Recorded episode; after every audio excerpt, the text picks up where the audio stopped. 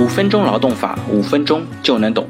我们今天来聊一下，员工没有提前三十天通知辞职，公司能够要求赔一个月的工资吗？小叶呢，于二零一七年五月进入某广告公司工作，劳动合同约定啊，员工需提前三十天以书面形式通知公司，才可以解除劳动合同。如果员工突然提出要求解除劳动合同，而没有经过公司同意离职的，公司有权向员工追索一个月的工资作为赔偿金。劳动合同另外记载，员工承诺，如果员工领取了当月工资之后突然提出辞职不上班的，员工需要承担赔偿公司一个月基本工资的法律责任。在二零一七年十二月一号，小叶提交了辞职报告，经公司审批同意，小叶于当日离职。十二月十一日，公司委托律师向小叶发出了律师函，要求小叶承担赔偿一个月基本工资的法律责任。二零一八年一月三十号。公司向当地劳动人事争议仲裁委员会申请仲裁，要求小月支付未提前三十天通知单位解除劳动合同的赔偿金一个月工资。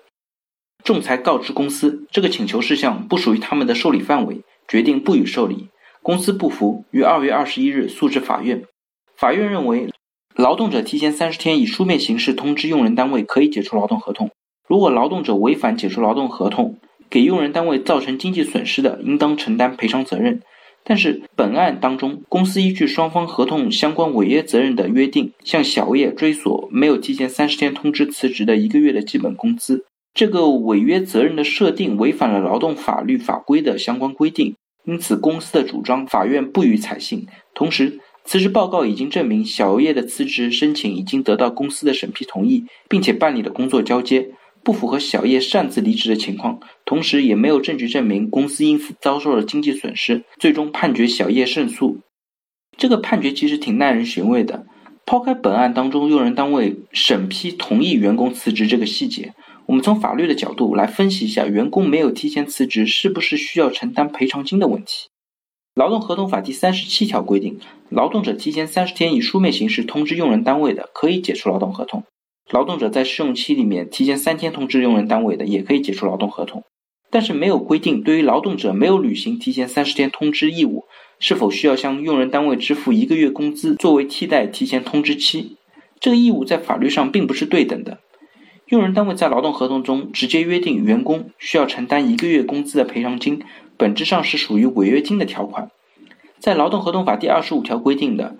除本法规定的情形之外，用人单位不得与劳动者约定由劳动者承担违约金。也就是说，法律规定劳动者承担违约金的情况仅限于两种：一种是违反服务期的规定，另外一种是违反竞业限制的约定。除此之外，不能跟劳动者约定违约金。